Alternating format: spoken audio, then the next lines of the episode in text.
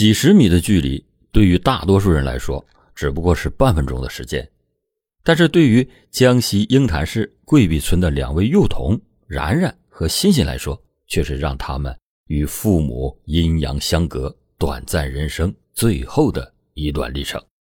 那么接下来，老欧就要给大家讲一起江西十五岁少年杀人的案子。二零二一年五月三十一日。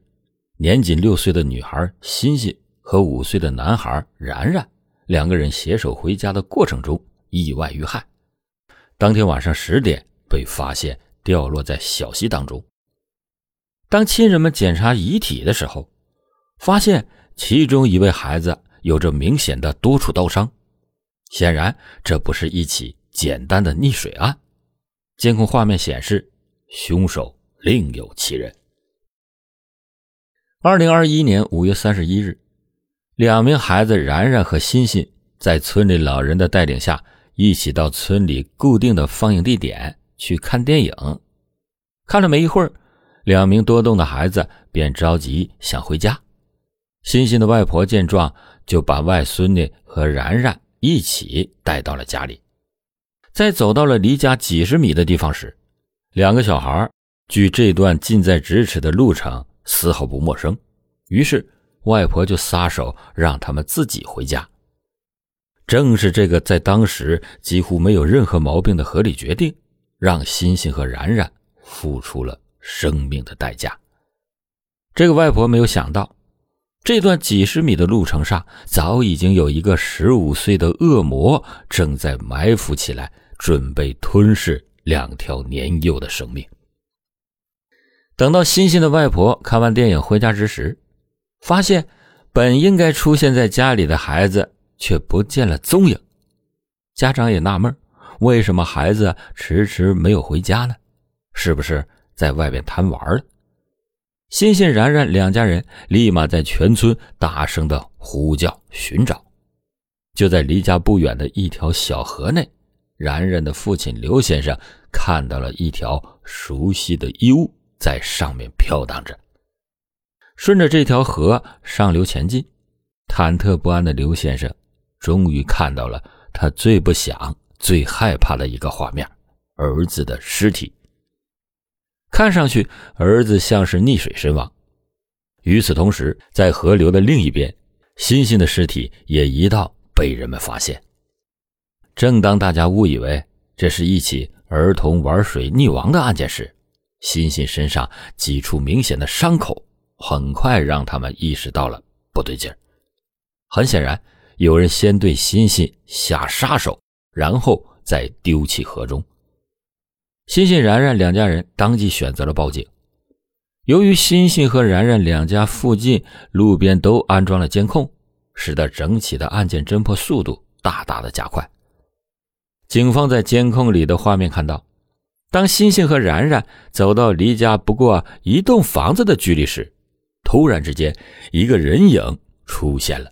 他将两名小孩都掠到了自己家中的厨房内，而这个人影正是患有四级智力残疾的十五岁邻居洋洋。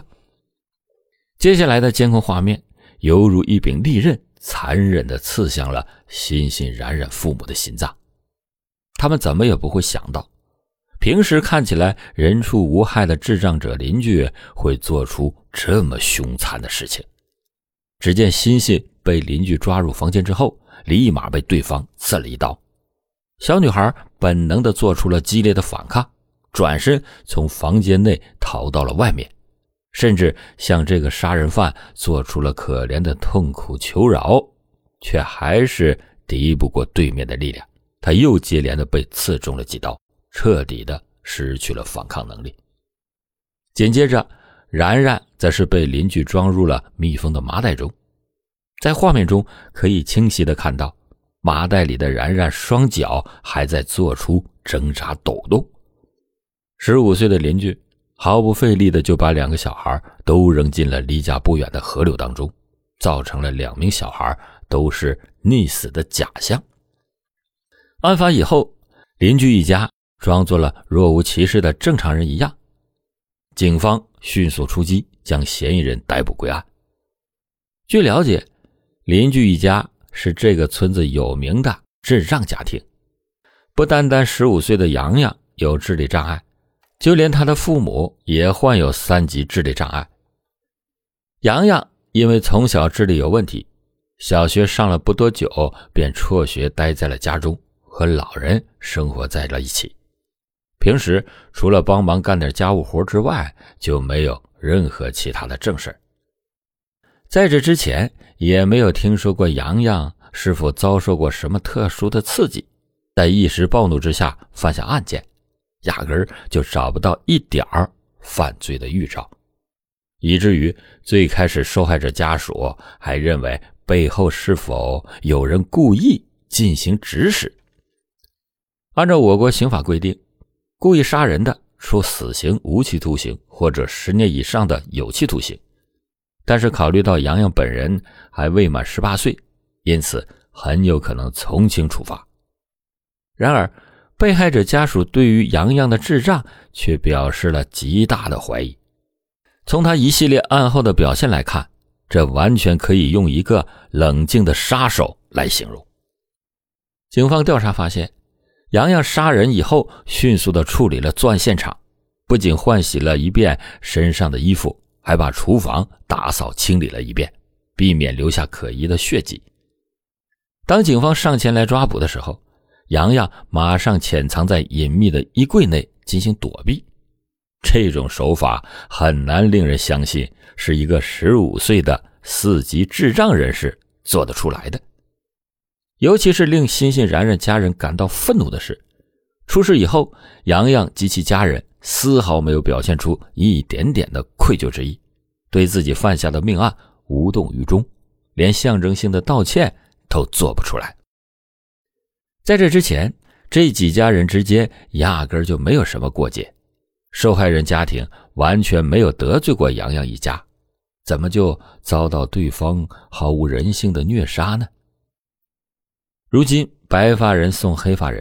欣欣的母亲只能是常常以泪洗面，在脑海中怀念自己可爱乖巧的女儿。据了解，因为生理原因，当初欣欣的母亲是通过做了多次试管，前后费时很久，才生下了这么一个宝贝的女儿。生下女儿以后，欣欣的母亲继续在离家三十分钟左右车程的县城里上班。平时就把女儿托付给外公外婆，几年来，老人一直带得妥妥当当，压根就想不出会遇到这么一个变态的杀人恶魔。